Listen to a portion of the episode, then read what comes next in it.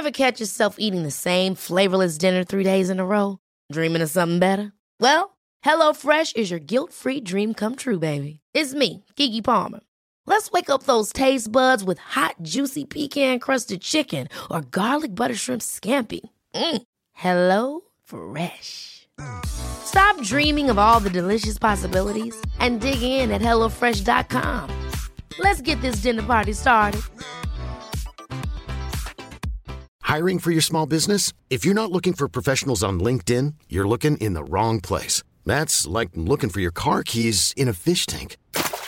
LinkedIn helps you hire professionals you can't find anywhere else, even those who aren't actively searching for a new job but might be open to the perfect role. In a given month, over 70% of LinkedIn users don't even visit other leading job sites. So start looking in the right place. With LinkedIn, you can hire professionals like a professional. Post your free job on linkedin.com slash achieve today.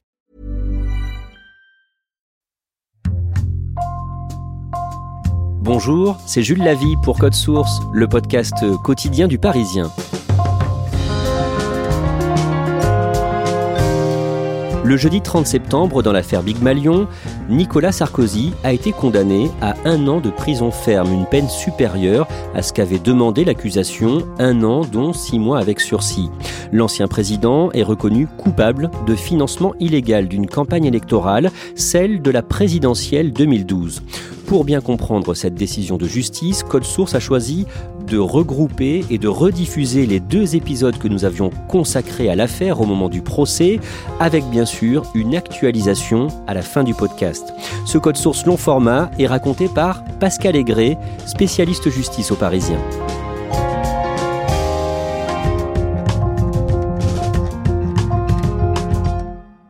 Pascal Aigret, vous couvrez le procès Big Malion pour le Parisien. Vous allez nous rappeler d'abord l'essentiel de cette affaire. Tout commence pendant la campagne présidentielle de 2012. Le président sortant, Nicolas Sarkozy, prévoit au départ une campagne courte avec peu de meetings. Euh, c'est ce que euh, disent certains euh, membres de son entourage qui voulaient une campagne éclair. il est en fonction, hein, il est président sortant, donc il se déclare assez tard. Et au départ, il était prévu entre 5 et 15 meetings. Mais sa campagne ne prend pas, comme on dit. En janvier, février et mars, les sondages le placent derrière le candidat socialiste, François Hollande, ou au mieux au coude à coude, au premier tour. Et là, il change de stratégie. Oui, finalement, la campagne euh, s'emballe. À la mi-mars à peu près, le, candidat décide qu'il y aura euh, une réunion euh, par jour, qu'il faut qu'il soit très présent. Au final, il y aura 44 meetings, dont d'énormes meetings comme celui de Villepinte le 11 mars, avec des écrans géants, des salles de retransmission pour les militants, même en province. Les Français n'accepteraient de ma part aucun calcul, aucune hypocrisie aucune. Une scénographie qui le fait apparaître euh, comme euh, l'homme providentiel, donc de très gros moyens. Voici notre estimation du résultat de la présidentielle en ce 6 mai 2012. C'est François Hollande qui est élu président de la République. Ces meetings n'auront pas suffi. Le 6 mai, Nicolas Sarkozy perd au second tour face à François Hollande avec un peu plus de 48% des suffrages exprimés. Le lundi 15 octobre, dans ses bureaux d'anciens présidents rue de Miroménil à Paris, il récompense un certain Jérôme Lavrieux. Qui est-il? À l'époque, personne ne connaît euh, Jérôme Lavrieux. Euh, Jérôme Lavrieux est pourtant euh, le bras droit de Jean-François Copé à l'UMP et il est également le directeur adjoint de la campagne de Nicolas Sarkozy, précisément en charge des meetings. Jean-François Copé qui était secrétaire général de l'UMP à l'époque et donc ce jour-là, Jérôme Lavrieux est distingué. Oui, ce jour-là, Jérôme Lavrieux reçoit l'Ordre national du mérite des mains de Nicolas Sarkozy. Tout le monde euh, chante les louanges de cet homme de l'ombre. C'est un moment que nous allons vivre ensemble autour de, Nicolas Sarkozy, qui sera l'occasion euh, de dire toute la reconnaissance à Jérôme Lavrieux et à toute l'équipe qui l'a entouré pour la fantastique campagne que nous avons menée. Il apparaît comme un homme clé, un homme de l'ombre, mais clé pour la campagne. Euh, c'est un signal euh, qui est envoyé en reconnaissance de cette période qui a été une période où tout le monde a mis les mains dans le cambouis et Jérôme a été le premier d'entre ceux-là.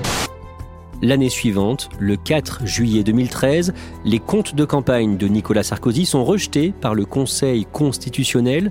Pourquoi? Parce que la Commission nationale des comptes de campagne euh, a constaté un dépassement de précisément 363 000 euros, un dépassement du plafond légal qui était de 22,5 millions. Qu'est-ce que ça a comme euh, conséquence pour l'ancien candidat Nicolas Sarkozy?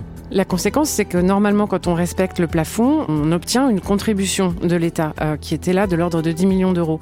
En l'occurrence, puisqu'ils ont dépassé et qu'ils n'ont pas respecté les plafonds, ils doivent rembourser ces 10 millions d'euros et également la somme qui a dépassé les 400 000 euros.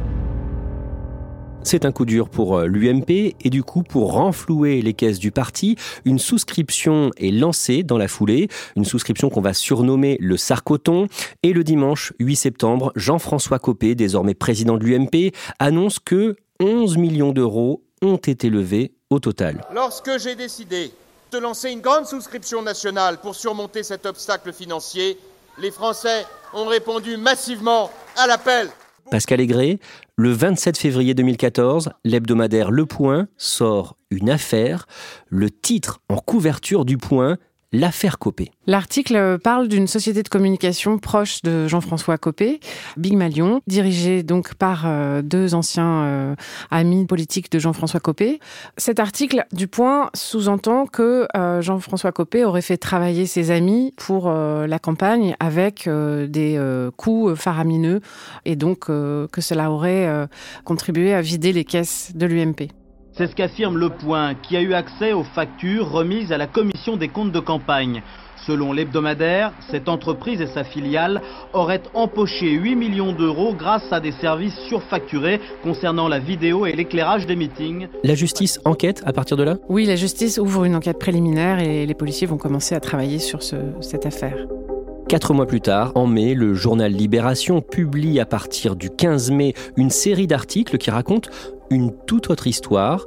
Le premier de ces papiers est titré les folles factures de l'UMP. Oui, la, la, journée de Libération a eu accès à des factures qui montrent que l'UMP a réglé, semble-t-il, une vingtaine de millions euh, d'euros euh, à Big Malion pour des événements dont certains seraient des événements fictifs, de fausses conventions.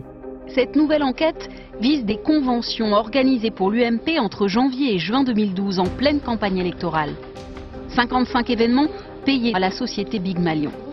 Là, ça ne met plus en cause euh, forcément directement euh, Jean-François Copé, ou euh, en tout cas, ça sous-entend pour la première fois l'existence d'un système de fausse facturation, parce que des factures auraient été établies sur des événements qui n'auraient pas existé, notamment des conventions, des conventions bidons.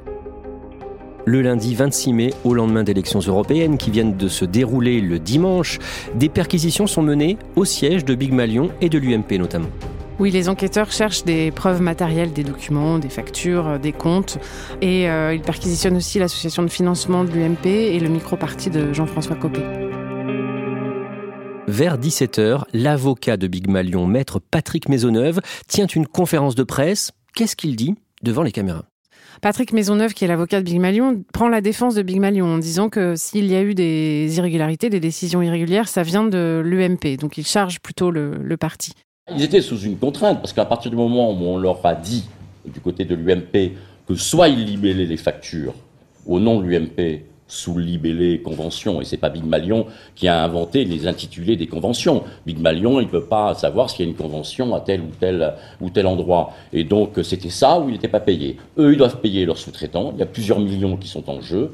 Soit ils acceptent, soit ils refusent. S'ils refusent, ils ne paient pas leurs sous-traitants et leur entreprise est morte. Il explique que Big Malion s'est sans doute retrouvé euh, piégé puisque eux devaient régler leurs fournisseurs. Les avocats de Big Malion vont remettre aux enquêteurs une clé USB. Oui, cette clé USB, euh, c'est un élément matériel euh, très important. Elle est remise aux enquêteurs par euh, le cabinet Maisonneuve et elle comprend plusieurs fichiers où apparaissent des comptes qui avèrent l'existence d'un système de double comptabilité. En clair, il y a d'un côté ce qui aurait dû être facturé et ce qu'il a été réellement. Un meeting qui a coûté, euh, par exemple, 600 euh, 000 euros va apparaître comme ayant euh, coûté 300 000. C'est-à-dire que c'est sous-évalué sur une prestation qui souvent a été effectivement réalisée par Big Manu. Quelques heures plus tard, un personnage au cœur de cette affaire est sur le plateau de BFM TV. C'est Jérôme Lavrieux, élu la veille eurodéputé, l'ancien directeur adjoint de la campagne Sarkozy et directeur de cabinet de Jean-François Copé. D'abord, Pascal Aigret, comme l'avocat Maître Maisonneuve, il explique ce qu'il s'est réellement passé selon lui. Ce que dit Jérôme Lavrieux, euh, qui sur le plateau de BFM TV avec Routel Criff, c'est que euh, oui, euh, il y a eu un problème d'explosion des dépenses de la campagne pas une affaire du financement. c'est plutôt les dépenses de la campagne qui ont explosé et qui ont été beaucoup plus importantes que ne le permettait le volume du compte de campagne autorisé. Que cette campagne s'est emballée un peu comme un TGV, euh, que personne n'a tiré la sonnette d'alarme et qu'il n'en a pas eu le courage, lui non plus. Il y a eu un engrenage irrésistible d'un train qui file à grande vitesse et euh, les personnes qui auraient dû tirer sur le signal d'alarme ne l'ont pas fait. Je suis sans doute une de ces personnes, sans avoir été la seule personne dans le wagon, bien sûr. Il euh, dit qu'il n'y a pas eu de malversation financière, qu'il n'y a pas eu d'enrichissement personnel, mais que c'est une affaire de financement politique. À plusieurs reprises dans cette interview, il semble très ému. Il est très ému. ce sont un peu des confessions en direct. Euh, il sait que sa carrière politique va être brisée. Il sait qu'il va être entendu par euh, les enquêteurs, par le juge. Il apparaît effectivement très fragile. J'aimerais bien pouvoir dormir. Je ne me suis pas engagé pour faire fortune. Moi, j'ai jamais fait ça me foutre du fric dans la poche. Qu'est-ce qu'il dit à propos de Nicolas Sarkozy et de Jean-François Copé? Il dédouane et Nicolas Sarkozy et Jean-François Copé en disant qu'il ne leur a jamais parlé euh, de ce problème, ni à l'un ni à l'autre. J'ai fait part, plusieurs personnes, de mon sentiment, comme quoi on aurait du mal à boucler tout ça. Vous n'avez pas été entendu? Je n'ai pas été entendu. Je précise bien que je n'en ai fait part ni à Nicolas Sarkozy ni à Jean-François Copé. Pascal Aigret, l'enquête va durer trois ans. Quelle est sa conclusion en résumé? En résumé, sa conclusion, c'est qu'un système de fraude a été mis en place pour euh, dissimuler l'explosion des dépenses euh, de la campagne de Nicolas Sarkozy et faire semblant bah, de rester dans les clous du plafond euh, légal des 22,5 millions d'euros. Et donc le but, c'était de faire payer à l'UMP une grosse partie de la campagne du candidat Sarkozy, c'est ça? Oui, le, but, c'est en fait de faire euh, disparaître euh, des sommes très importantes et de dissimuler le dépassement en les escamotant du compte de campagne euh, de Nicolas Sarkozy et de l'association de financement qui devait normalement régler tout ça. Bon, c'est un système assez compliqué parce que comptable, mais avec des fausses factures, des faux devis, des événements surfacturés, même s'ils ont réellement eu lieu, ou des événements carrément fictifs. Et d'après l'enquête, il y a eu une autre façon aussi d'alléger le bilan de la campagne de Nicolas Sarkozy. Oui, parce qu'apparemment, avant euh, la clôture des comptes de campagne euh, à l'UMP, euh, ils se sont rendus compte que ça dépassait quand même un petit peu. Et ils ont carrément escamoté des factures de location de salles, de transport de militants, pour un montant de 3,5 millions d'euros. Au total, de quel montant on parle? Au total, on parle de 20 millions d'euros, 19,8 millions exactement selon les calculs du juge d'instruction. Ce sont euh, des sommes qui auraient dû euh, ne pas être dépensées puisque ça n'était pas dans les clous du plafond euh, électoral. Et ça veut dire qu'au total, Nicolas Sarkozy a dépensé pour sa campagne 42,8 millions d'euros. Alors que normalement, pour un candidat qui va jusqu'au second tour, c'est limité à combien? C'est limité à 22,5 millions d'euros. Donc on est quasiment au double. Et donc, pour être clair, hein, il n'y a pas eu d'enrichissement personnel de la part de qui que ce soit. Non, il n'y a pas eu d'enrichissement personnel euh, de la part de qui que ce soit. Pourtant, les enquêteurs ont cherché, notamment parce que euh, l'entourage de Nicolas Sarkozy, voire euh, Nicolas Sarkozy lui-même, disait mais où est passé l'argent? Où sont passés ces 20 millions? Sous-entendu, ça aurait servi de trésor de guerre à Jean-François Copé, qui entendait à l'époque se lancer éventuellement dans la bataille, lui aussi, des présidentielles. Et donc il y a eu euh, des vérifications et Jean-François Copé a été blanchi par la justice. Jean-François Copé a bénéficié d'un non-lieu. Le juge a considéré qu'il n'avait pas été au courant de tout ce système. En février 2017, 14 personnes sont renvoyées devant la justice, les 14 qui sont donc jugées en ce moment par le tribunal correctionnel de Paris. Avant de parler de Nicolas Sarkozy, Pascal Aigret, qui sont les 13 autres prévenus les 13 autres prévenus sont euh, d'abord les dirigeants de Big Malion et de sa filiale. Euh, il y a aussi euh, d'anciens cadres de l'UMP, dont Jérôme Lavrieux. il y a également l'ancien directeur de campagne de Nicolas Sarkozy, Guillaume Lambert, et puis les deux responsables de l'association de financement et les experts comptables. Quelle peine est-ce qu'ils encourent? Ils encourent entre 3 ans et 5 ans de prison ferme pour des délits tels que la fraude, abus de confiance et escroquerie. Nicolas Sarkozy, lui, pour quel motif il comparait précisément? Nicolas Sarkozy, lui, est renvoyé pour financement illégal de campagne électorale. Il encourt un an de prison et 3 750 euros d'amende, c'est-à-dire la peine finalement euh, la plus faible de tous les prévenus du procès. Pascal Aigret, est-ce que l'enquête a permis de prouver que Nicolas Sarkozy a fait quelque chose d'interdit? Pour l'accusation, Nicolas Sarkozy a fait quelque chose d'interdit puisqu'il a euh, donc euh, opéré ce financement illégal. Mais le juge estime qu'il a bénéficié du système, qu'il n'en a pas été euh, l'organisateur, pas l'initiateur et qu'il n'en avait pas connaissance.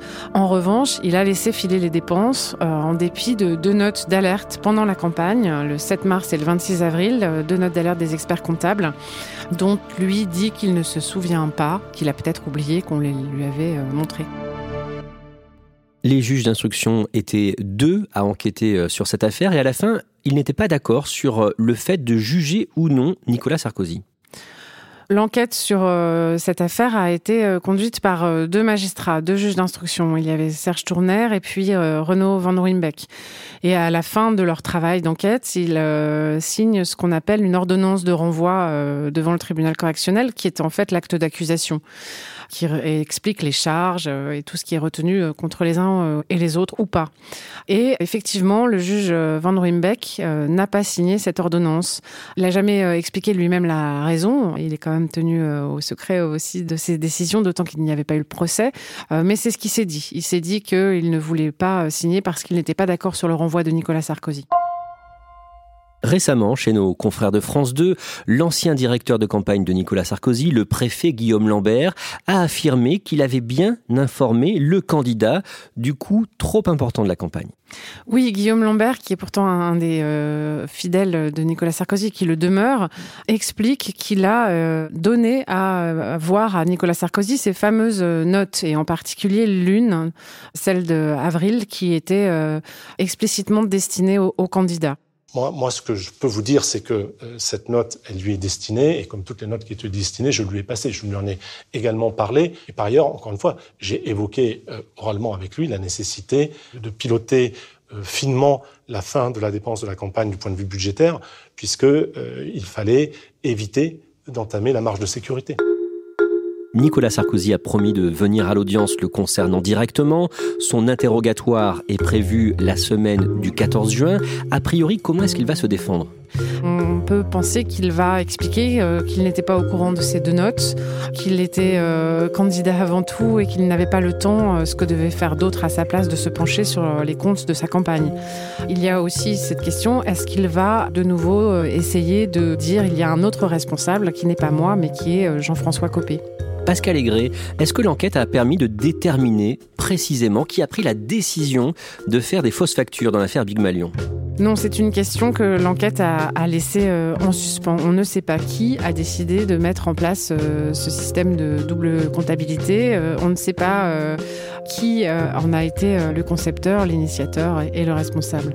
D'autant que tous les prévenus ont tendance à se renvoyer la balle entre ceux qui nient, entre ceux qui disent c'est parti de l'UMP, d'autres qui disent c'est parti de Big Malion.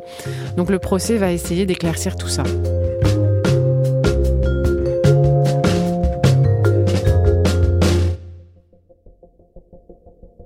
Pascal Aigret, décrivez-nous l'atmosphère juste avant l'ouverture du procès le jeudi 20 mai au tribunal correctionnel de Paris. L'ambiance, euh, déjà, elle est ultra sécurisée. Comme il s'agit d'un procès où doit euh, se présenter euh, potentiellement un ancien chef de l'État, il y a beaucoup de policiers.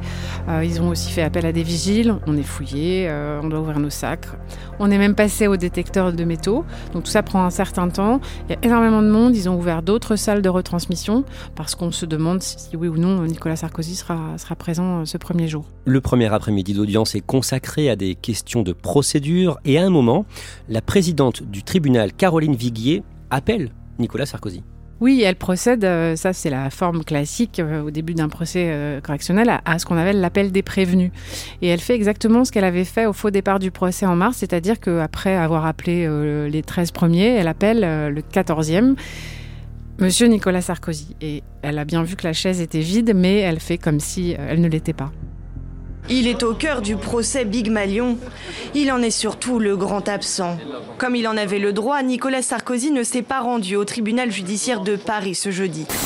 Un peu plus tard, toujours pendant cette euh, première après-midi d'audience, les avocats de deux prévenus demandent de nouvelles enquêtes sur Jean-François Copé. Ils présentent des documents qui prouvent, selon eux, que Jean-François Copé, en tant que patron de l'UMP à l'époque, était forcément au courant des fausses factures.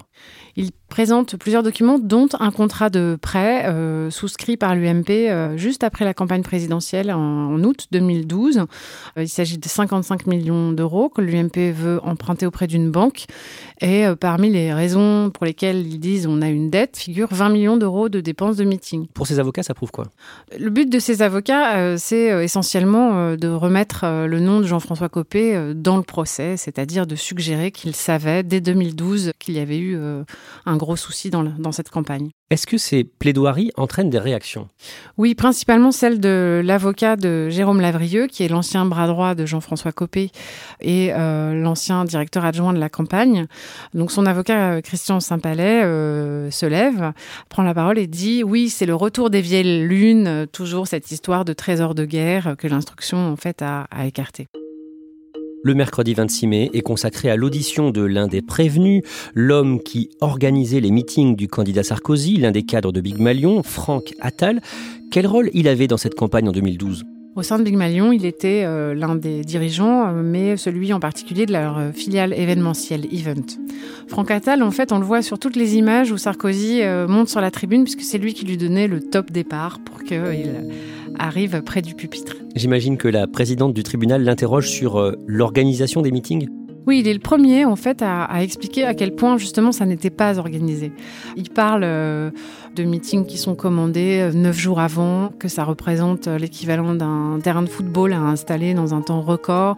Euh, alors lui est passionné par sa matière, donc il explique les écrans, les pupitres, les signaux IFI, les techniciens, les traiteurs.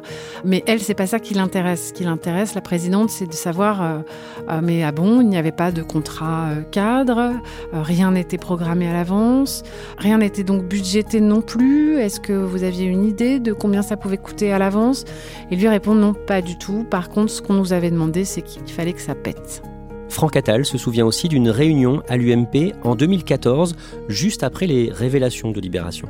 Oui, il est très surpris parce qu'il reçoit un appel de Fabienne Liadze, qui est une cadre de l'UMP, et qui lui dit ben voilà, Jean-François Copé euh, veut te voir euh, dans son bureau demain, euh, au siège du parti. Il s'y rend, Jean-François Copé rentre, s'adresse à lui et lui dit Qu'est-ce que c'est que cette histoire? Franck Attal se dit Mais quoi? Jean-François Copé n'est pas au courant. Il a l'impression, dit-il, d'une supercherie.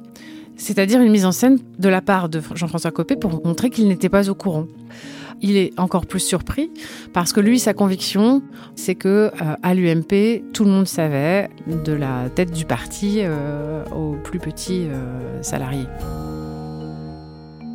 Deux jours plus tard, le vendredi 28 mai, c'est l'interrogatoire de l'ancien patron de Big Malion, Bastien Millot, 48 ans. C'est l'un des principaux prévenus. Lui, qu'est-ce qu'il dit sur le système de fausses factures on sait qu'il a nié pendant toute l'instruction être, avoir été au courant du système de fausses factures. Et on se demande si le procès n'est pas le moment pour lui de reconnaître quelque chose, d'autant qu'il passe après les trois autres qui ont dit que oui. Et non, il persiste à nier et il dit qu'il ne connaissait pas l'existence de ce système de fausses factures. Est-ce qu'il vous semble sincère à la barre? Non, il est même euh, presque un, peu euh, pathétique parce que euh, il se lance dans des explications emberlificotées de ses soi-disant mauvaises relations avec Nicolas Sarkozy pour montrer qu'il se désintéressait complètement de cette campagne qui représentait pourtant un, un, très beau marché pour son entreprise. Le lundi 31 mai, une autre prévenue est entendue à la barre. C'est la directrice des ressources de l'UMP à l'époque dont on a déjà parlé, Fabienne Liadze, 47 ans. Qu'est-ce que l'on espère de cet interrogatoire? De la même manière, on en espère une sincérité. Fabienne Liadze va, euh, j'allais dire, donner un peu la méthode qui sera celle de tous ceux qui nient. C'est-à-dire, elle dit euh, non, mais j'avais pas vraiment des responsabilités importantes au sein de l'UMP. Je ne m'intéressais pas du tout aux questions financières. Et quand je m'y intéressais, j'avais toujours l'aval de quelqu'un d'autre. Donc, elle se place aussi sous couvert de sa hiérarchie. Elle dit qu'elle ne s'intéresse pas aux aspects financiers alors qu'elle est directrice des ressources de l'UMP Oui, elle se positionne comme une spécialiste des ressources, mais des ressources humaines. Et elle dit que pour le reste, il y a un trésorier, le directeur général de l'UMP, il y a d'autres interlocuteurs. Et si elle signe les engagements de dépenses, parce qu'on lui présente des engagements de dépenses, euh, elle signe, mais parce que ça a été validé par d'autres. Donc elle dit, ça représente des millions, mais j'ai l'aval et je signe. L'un des visages de ce dossier, c'est Jérôme Lavrieux. Il est interrogé le vendredi 4 juin, l'ancien bras droit de Jean-François Copé à l'UMP, ancien directeur adjoint de la campagne Sarkozy. C'est lui qui avait reconnu les fausses factures sur BFM TV en direct, parfois au bord des larmes, le 26 mai 2014 au soir. Il y a eu un dérapage sur le nombre d'événements qui ont été organisés dans le cadre de cette euh, campagne. Sept ans plus tard, il est comment à la barre? À la barre, Jérôme Lavrieux, on sent quelqu'un qui est prêt à se défendre, qui euh, n'entend pas porter le chapeau pour euh, tout le monde, ce qui est un petit peu euh, sa crainte, puisqu'il est l'un des rares à un très haut niveau dans la campagne à avoir admis participer au, au système de fausses factures.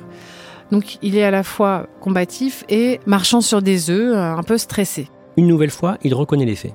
Une nouvelle fois, il reconnaît les faits, mais lui dit qu'il aurait était au courant du système de fausses factures seulement à la fin de la campagne, après le deuxième tour de l'élection le 6 mai. Et non pas, euh, comme euh, l'enquête tend à le démontrer, dès euh, la mi-mars, c'est-à-dire très tôt dans la campagne. Ce qui est peut-être une façon encore de se protéger lui et de protéger aussi son ancien patron, Jean-François Copé. En 2014, il avait couvert Jean-François Copé et Nicolas Sarkozy en disant qu'il n'avait pas parlé avec eux euh, du système de fausses factures. À l'audience, la présidente du tribunal lui demande à nouveau qui a décidé de faire payer à l'UMP une grande partie des frais euh, du candidat Sarkozy? Oui, la question, évidemment, elle est clé euh, et on n'a toujours pas la réponse. C'est qui a décidé d'organiser ce système? On la lui pose. Et en fait, il ne le dit pas. Il dit c'est le fruit d'une décision collective. Il est relancé? Oui, il est relancé et il reste assez flou toujours, mais en expliquant que, en dépit euh, des notes d'alerte des experts comptables et surtout de la première, celle du 6 mars, qui parle presque déjà d'un dépassement, le rythme des meetings va s'accélérer.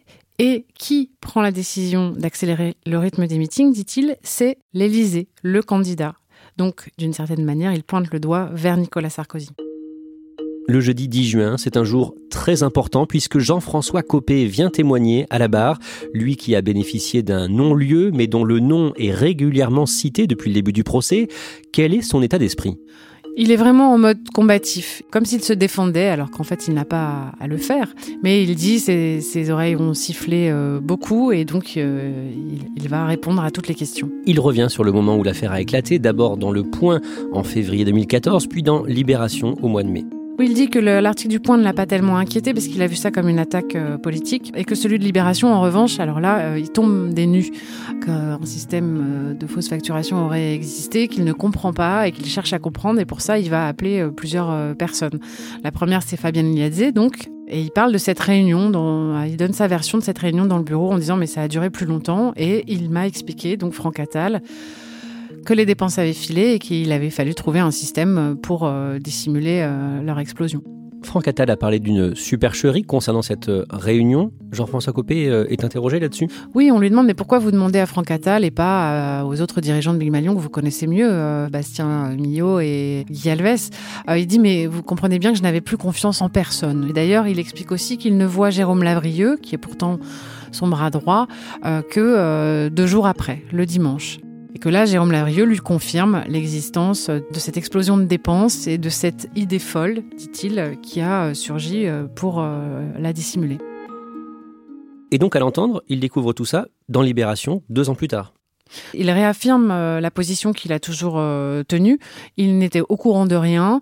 Tout lui a été dissimulé. Il dit d'ailleurs qu'en gros, s'il avait été au courant, s'il avait été informé, il aurait mis un terme à tout ça. Le procureur lui rappelle aussi que le 24 mai 2014, il va voir Nicolas Sarkozy.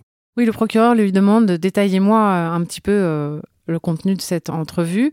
Euh, Jean-François Copé dit c'était un moment très pénible pour moi et sans doute pour lui aussi. Nicolas Sarkozy lui aurait dit qu'il n'y croyait pas tellement et Jean-François Copé lui aurait dit mais si, c'est la vérité. Et il n'en dit pas plus. Le mardi 15 juin, finalement, c'est au tour de l'ancien président et ancien candidat Nicolas Sarkozy d'être entendu. Racontez-nous son arrivée dans la salle d'audience. Ah, il entre euh, par la porte euh, qui est réservée euh, aux prévenus et aux avocats, c'est-à-dire la porte de droite pour la salle. En fait, la géographie de la salle d'audience a été un peu revisitée pour son audition, puisqu'on a demandé aux autres prévenus de se mettre un peu plus loin pour placer ne serait-ce que ses gardes du corps. Il a son avocat juste derrière lui et ses communicants au deuxième rang euh, de la salle. Il y a un grand silence. Tout le monde attend que euh, l'absent du procès, enfin présent, euh, s'exprime et s'explique.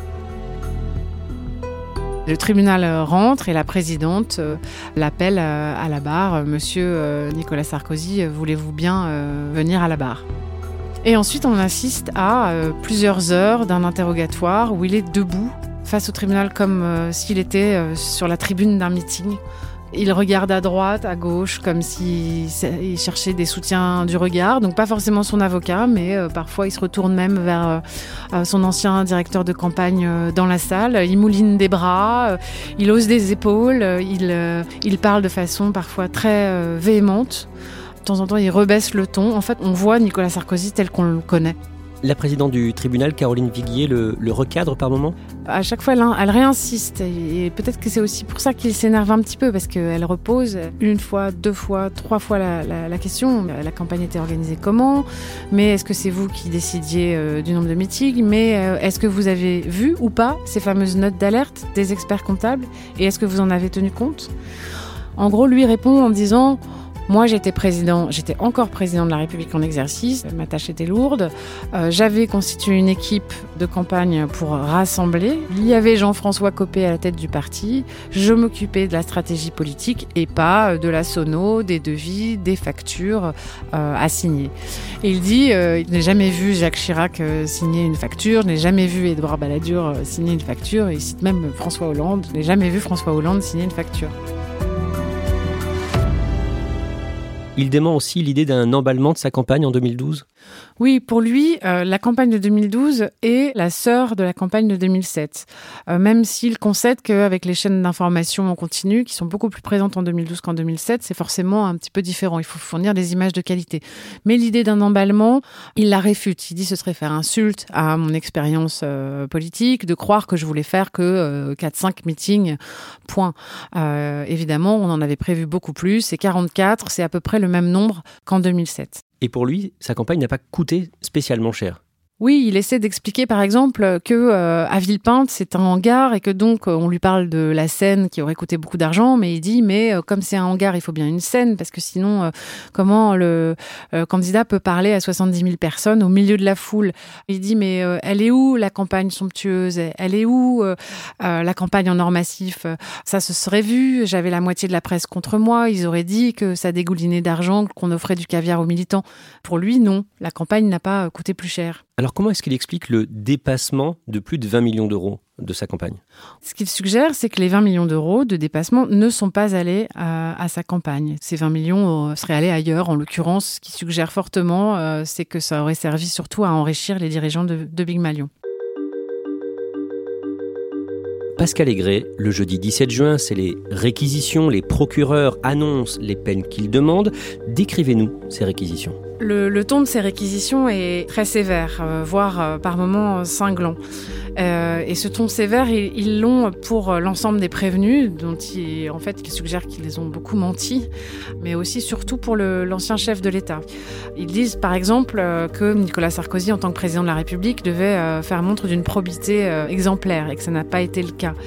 Ils disent même qu'il aurait porté atteinte, en bénéficiant de ce système, aux valeurs de la démocratie républicaine. Donc le ton est vraiment très Il demande des peines de prison avec sursis entre 18 mois et 4 ans pour euh, la plupart des prévenus, dont Jérôme Lavrieux, 3 ans avec sursis, 2 ans, dont un an ferme à l'encontre de l'ancien patron de Big Malion, Bastien Millot.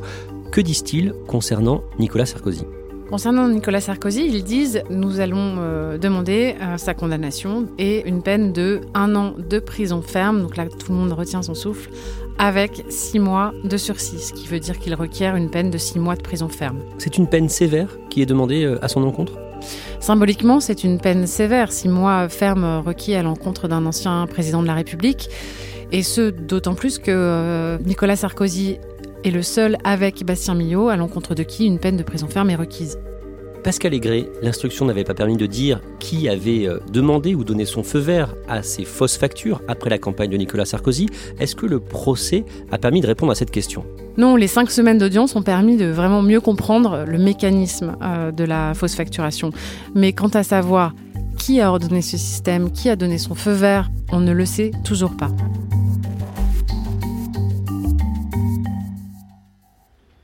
Le jugement est rendu par le tribunal de Paris le jeudi 30 septembre. Pascal Aigret, le tribunal où nous vous retrouvons pour l'épilogue de ce podcast. Expliquez-nous d'abord comment se déroule la lecture du jugement. La présidente lit euh, une synthèse euh, du jugement. Alors un jugement euh, en correctionnel, c'est toujours la partie sur la culpabilité, c'est-à-dire que le, elle, a d'abord résumé ça. je considère que tel tel tel est coupable ou pas. Et ensuite, dans un deuxième temps, elle, elle énonce les peines décidées par le tribunal. Nicolas Sarkozy n'est pas là. Nicolas Sarkozy n'est pas là, comme il n'était pas là, sauf pour son interrogatoire mi-juin, lors du procès au printemps dernier. 13 des 14 prévenus sont reconnus coupables d'escroquerie et abus de confiance. Que dit la présidente du tribunal concernant Nicolas Sarkozy? Elle dit sur le financement illégal de campagne électorale, Nicolas Sarkozy a laissé ses dépenses électorales exploser, les a laissées exploser en le sachant très bien, en continuant à participer à des meetings, en demandant des meetings, et il en a manifestement tiré parti, je cite, dès euh, le 18e meeting, c'est-à-dire dès le 31 mars 2012. Euh, Nicolas Sarkozy est jugé coupable de financement illégal et tous les autres, les 13 autres, de complicité de financement illégal de campagne électorale. Les autres prévenus sont condamnés à des peines allant de deux ans de prison avec sursis à trois ans de prison dont deux ans ferme. C'est la peine que reçoit d'ailleurs Jérôme Lavrieux dont on a beaucoup parlé. Bastien Millot, le patron de Big Malion, lui écope d'une peine de trois ans dont 18 mois avec sursis. Pascal Aigret, à quelle peine Nicolas Sarkozy est condamné? On sait que Nicolas Sarkozy euh, va arriver en dernier. Donc au moment où son nom arrive, tout le monde retient un peu son souffle. Et là, elle dit euh, Nicolas Sarkozy, elle répète, est euh, reconnu coupable de financement illégal de campagne électorale et il est condamné à un an de prison ferme. C'est plus que les réquisitions. Le tribunal est allé en effet au-delà des réquisitions qui étaient de un an de prison, dont six mois ferme. Est-ce qu'il va aller en prison? Non, euh, Nicolas Sarkozy n'ira pas en prison au terme de ce jugement parce qu'il euh, a immédiatement formé appel et que l'appel est suspensif, exactement comme il l'est dans le cas de sa précédente condamnation en mars dernier dans l'affaire Bismuth. Et de toute façon, la peine prononcée était une peine aménagée euh, Oui, le tribunal a fait le choix de prononcer des peines avec une partie ferme, mais immédiatement aménageable, sous surveillance euh, électronique à domicile. En gros, euh, c'est le principe du bracelet électronique. Nicolas Sarkozy avait déjà été condamné en mars dans le cadre de l'affaire des écoutes, l'affaire Paul Bismuth, à trois ans de prison dont un ferme. Il avait déjà fait appel. Pascal Aigret, cette nouvelle condamnation à de la prison ferme, c'est un symbole fort? C'est un symbole très fort. Il était devenu en mars dernier le premier président de la République à être condamné à une peine de prison ferme, puisque Jacques Chirac l'avait été, mais avec euh, une peine avec sursis. Il devient le premier président de la Ve République à être condamné deux fois à une peine de prison ferme, même si c'est en première instance. Le tribunal de Paris a, voulu euh, se montrer exemplaire euh, dans, dans ses décisions. On ne peut pas plaisanter avec des comptes de campagne? Ce qu'on sait, c'est que des personnalités de très haut niveau, qui avaient des fonctions très importantes, euh, voire parfois des obligations déontologiques, ont clairement euh, dérapé. C'est ce système qui avait été décortiqué au moment du procès. Et euh, finalement, le jugement est très cohérent par rapport à ce qui était ressorti des débats pendant le procès au printemps dernier. Merci Pascal Aigret. Je rappelle que vous êtes journaliste au service police-justice du Parisien. Le Parisien, c'est 400 journalistes mobilisés pour vous informer avec des bureaux dans tous les départements d'Île-de-France et dans l'Oise, à lire sur leparisien.fr. Code Source, le podcast quotidien du Parisien, est disponible sur toutes les plateformes audio. Cet épisode a été produit par Thibault Lambert, Ambre Rosala, Marion Botorel, Clara Hage, Sarah Amni, Raphaël Pueyo et Timothée Croisant. Réalisation, Julien Moncouquiol. Si vous aimez Code Source, n'oubliez pas de vous abonner, de nous laisser des petites étoiles ou un commentaire sur votre application préférée. Et vous pouvez aussi nous écrire directement source at leparisien.fr.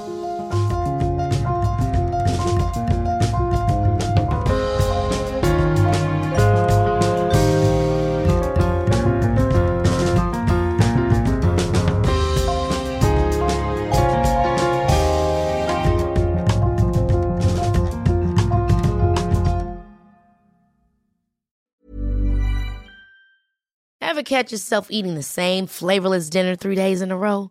Dreaming of something better? Well, HelloFresh is your guilt free dream come true, baby. It's me, Gigi Palmer. Let's wake up those taste buds with hot, juicy pecan crusted chicken or garlic butter shrimp scampi. Mm.